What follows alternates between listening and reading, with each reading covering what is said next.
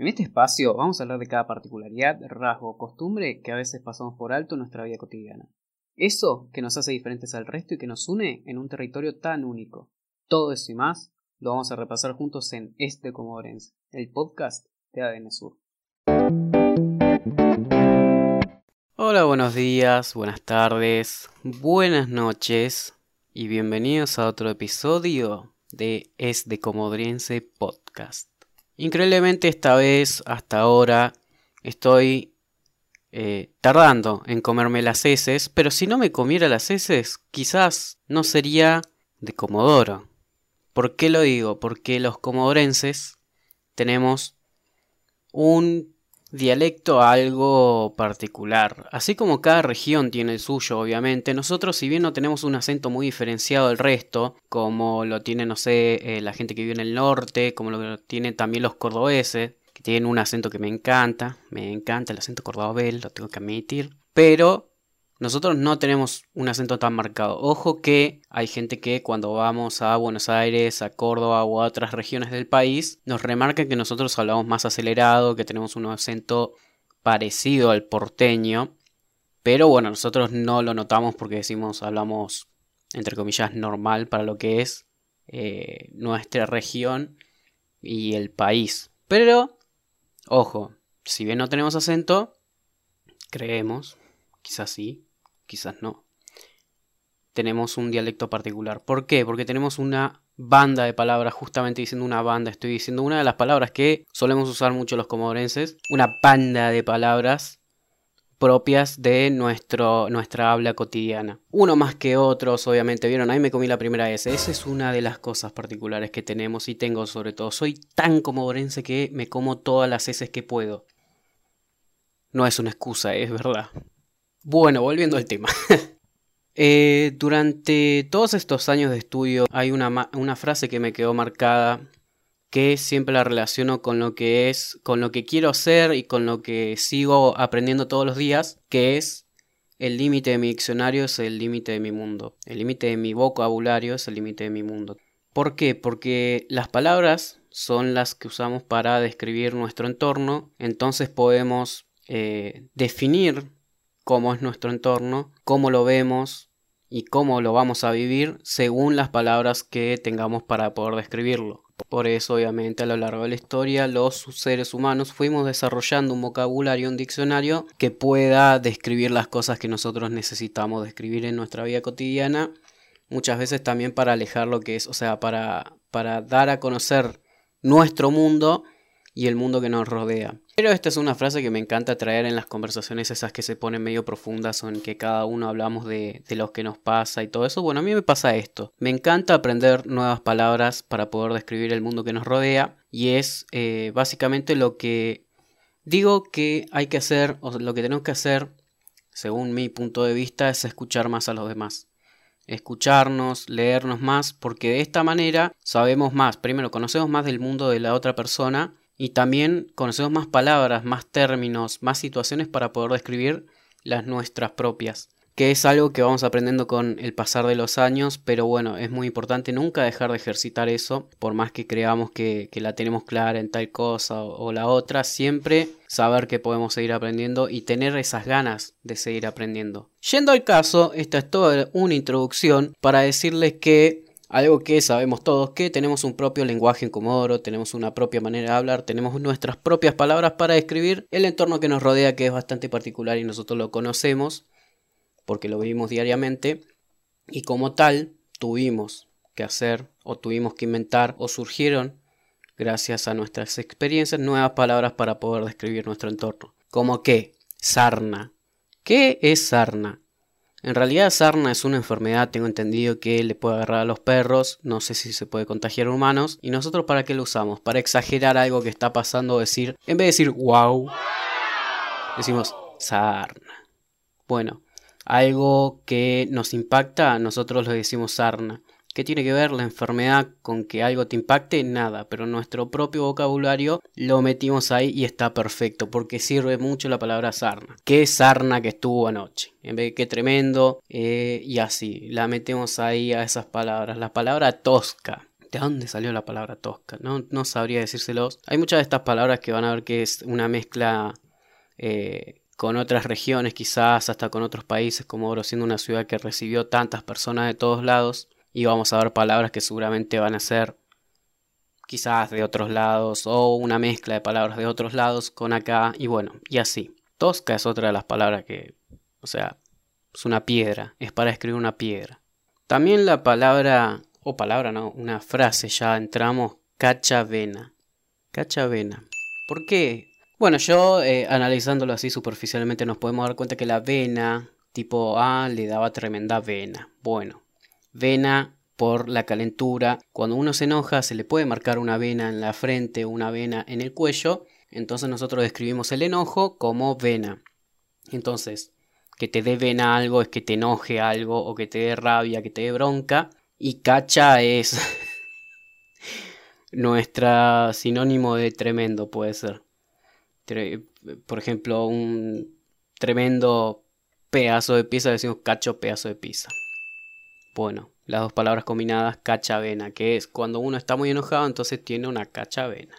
Una que usamos muy, muy seguido es rosca. O sea, es para describir que hay frío y en Comodoro justamente, si quieres la puedes usar de marzo hasta octubre fácilmente, así que bueno, es otro de los términos que tenemos los comodorenses para decir que hace frío. En vez de decir hace frío decimos terrible rosca. Y es verdad hace terrible rosca afuera. Ya está tan incorporadas estas palabras que los comunenses muchas veces, y bueno, esto pasa mucho de que no nos damos cuenta cómo hablamos o lo que hacemos. Por ejemplo, a mí, hasta que no viene alguien y me remarca, che, por favor, pronuncia una S, te lo pido, yo eh, quizás no me doy cuenta que no estoy pronunciando las S, pero también tiene que ver con esto de hablar demasiado rápido. No incluir a todos en la bolsa de que todos se comen las heces porque hay mucha gente que ejercita para no hacerlo y le sale bien. Pero bueno, naturalmente a muchos de nosotros, muchos de nosotros, nos comemos las heces. Y bueno,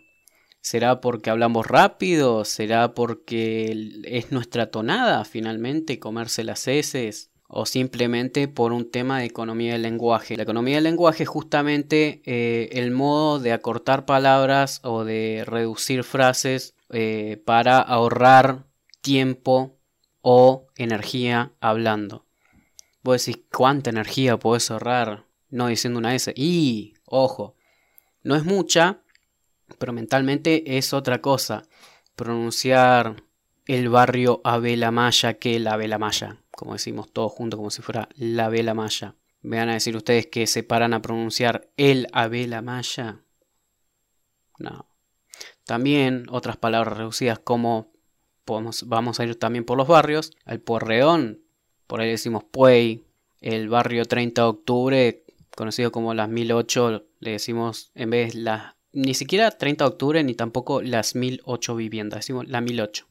La 1008, o sea, también nos pasa con los nombres, ¿eh? nos pasa en todo el tiempo. Igual el argentino en sí es mucho de ahorrar palabras, de ahorrar términos, de ahorrar aire, diciendo algo. Por ejemplo, si vemos a un Juan Cruz González Gutiérrez de las Santas eh, Valles de Catamarca, le decimos Juanchi. O sea, eh, solemos hacer eso con todas las personas, sobre todo el argentino, eh, que, que es muy de apodar. Nunca un Juan Cruz le van a decir Juan Cruz, a no ser que sea una mamá enojada para que el pibe pague la play. Le va a decir Juanchi, Juan, Juancito, pero nunca Juan Cruz. Juan Cruz, eh, el papá o mamá que esté pensando en ponerle Juan Cruz al hijo, que tenga en cuenta que nadie le va a decir Juan Cruz. Excepto ustedes. Cumplan su capricho si quieren, pero le van a decir Juanchi. Es más, podrían poner el documento Juanchi y se ahorran un viaje. Se los digo con todo el cariño del mundo. A mí, por ejemplo, me dicen a veces Eli pero se confunde con Elizabeth, eh, qué sé yo. Otros nombres, eh, pero bueno, también me pueden decir Elías, que no cuesta tanto decirlo, por eso la gente me lo suele, me suele llamar así. Perfecto. Volviendo a lo que nos compete, tenemos términos propios, cuasi insultos, como lo es uno que se popularizó últimamente mucho por por un artista que encarna a un trabajador petrolero que se la pasa diciendo sos un dolor de más. No voy a detallar qué es mazo, pero sí sabemos que dolor de mazo refiere a lo que sería un, eh, qué sé yo, un pesar de testículos. Bueno, algo parecido, pero más, eh, menos elegantemente, más criollo y dicho dolor de mazo es una palabra, es un término que usamos mucho los comodorenses y que últimamente se popularizó más y bueno, se va convirtiendo en otros términos que ustedes le ponen las palabras que quieren. Esto es otro de los procedimientos que también se, se hizo viral en Argentina, en Comodoro, lo de cambiar palabras para que queden, o frases para que queden eh, con el mismo significado, pero con otras palabras. El comodorense es ese espécimen que no te dirá que se va a la parada de colectivo, sino te va a decir, me voy a la garita. También es ese que no dice, me voy a lo de la abuela. Es ese que dirá, me voy donde la abuela. Bueno, eso no me lo nieguen. Hay mucha gente que dice, me voy donde Juancito, donde Pedrito, donde la abuela. Cosa que en mi caso particular no lo uso, pero sí se escucha bastante. Al igual que la gente criminal que le dice masitas a las galletitas. Pero este no es el espacio para repudiar a esa gente. Así que lo vamos a dejar ahí nomás. También le podemos decir, o le solemos decir, no sé si en tono despectivo, porque esto en la primaria se escuchaba bastante como a tono despectivo, pero hoy en día no sé si están así, que es eh, decirle a la oreja grande, paila, tenés terribles pailas. Tenés terribles pailas. Cosa que no es divertido si es bardeada, por eso no lo utilicen. Y además paila no, no es una palabra muy estética que digamos, ¿no? También cuando vemos algo, qué sé yo, muy impresionante, no decimos, oh, así de impresionante, decimos alevoso lo que acaba de pasarlo. Esa es otra de las palabras que usamos mucho los comodorenses y me encanta, porque alevoso tiene mucha más fuerza que impresionante, que quizás queda un poco, qué sé yo, muy formal. Decimos alevoso. Se le puede hacer mucho, mucho énfasis a la alevoso. Otra que también me gusta es changa. Porque changa es una palabra que existe a nivel país, pero se usa mucho para describir tareas eh, remuneradas que duran un periodo determinado de tiempo corto. Y bueno, son eh, por tiempos, o sea, no son constantes, no son en blanco. Bueno, eso es una changa. Voy a hacer una changa, qué sé yo. Pero nosotros también, además de utilizarla en ese sentido, no vamos a decir que no, pero lo usamos también para algo que está feo, algo que está flojo, algo que está viejo. Por ejemplo, o algo que no nos gustó. Por ejemplo, vamos a ver una película de cine, volvemos y nos preguntan, ¿cómo está la película? Y estaba re changa. O sea, no nos gustó, no nos agradó o no nos pareció lo que en realidad, o sea, lo que fuimos pensando que iba a ser. Eh, o cómo te salieron tus primeras empanadas que cocinaste. Y yo puedo decir que me salieron rechangas, porque no tenían ni forma. Y además no sabía hacer el repulgue, imagínense lo que fue eso. O sea, fueron unas empanadas rechangas en ese sentido. También, si alguien es picante, por así decirlo, o alguien está haciendo algo jugado, decimos, ah, qué chiri. O qué chiri hacer eso, qué sé yo, qué chiri el que come choripán con chocolatada. ese es un chiri, un picante, un pasado. Y alguien ya que está haciendo algo que, por ejemplo, no corresponde o es muy jugado o es algo, qué sé yo, que ponga en riesgo su integridad o la integridad de los demás, se dice chilote. Eh, término que también usan en el norte argentino, me acuerdo cuando, sobre todo cuando venía a jugar eh, la que los hinchas, o como venía a jugar, cuando jugaba la CAI contra equipos de Córdoba, por ejemplo, de Grano de Córdoba, que venían y a los de Comodoro le gritaban chilotes. Es, qué sé yo, un término para ellos despectivo hacia, hacia los sureños, relacionándolos con eh, los pobladores de Chile, cosa que a mí nunca me ofendió que me digan chilote o algo, porque la verdad nosotros no lo tenemos como tal. No lo tenemos como algo ofensivo, sino algo de alguien que está haciendo algo jugado, qué sé yo, no está en, en la palabra chilote la ofensa, sino en que te lo digan porque estás haciendo algo jugado, algo que no corresponde, algo que no te conviene y demás. Y seguramente me olvide 40.000 palabras más que utilizamos en Comodoro, pero bueno, eh, uno trata de rescatar las que más usa o las que más le atraen, por ejemplo, leso. No sé a dónde salió, pero me encanta. Sos un leso. Sos un nabo también. Esa no sé si es tan de Comodoro, pero bueno, también eh, podría entrar en esa categoría. Como también, no sé, ahí, bueno, lo pongo en duda. Nosotros al corrector le decimos corrector. Pero gente que viene del norte o gente que viene de Buenos Aires, al corrector le dicen liquid paper. No estábamos en Inglaterra, no estábamos en Estados Unidos, estamos en Comodoro Rivadavia. Se llama corrector. ¿Por qué? Porque corrige algo que acabas de escribir mal. Liquid Paper debe ser una marca, debe ser el nombre del contenido en sí, pero nosotros le decimos corrector. Y no estoy, o sea, estoy seguro que no somos los únicos que le decimos corrector y que esto de Liquid Paper debe ser algo que traen de Buenos Aires o quizás los distritos más poblados del país, pero no somos los únicos que le decimos corrector. Estoy 73% seguro de lo que estoy diciendo. Una que también me dijeron es la de la colita para atarse el pelo, que queda demasiado larga, entonces le digamos chuflín. Me encanta también, la palabra chuflín es muy divertida. Chuflín. Bueno, esa es otra de las palabras y también uno de los términos que más usamos y que yo lo utilizo y lo defiendo a morir es el de más rato.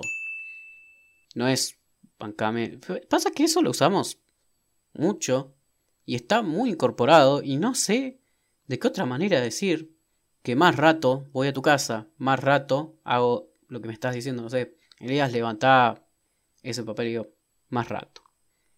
Es un término que, ay, ¿qué se le asemeja? En un tiempo. No. No, malísimo.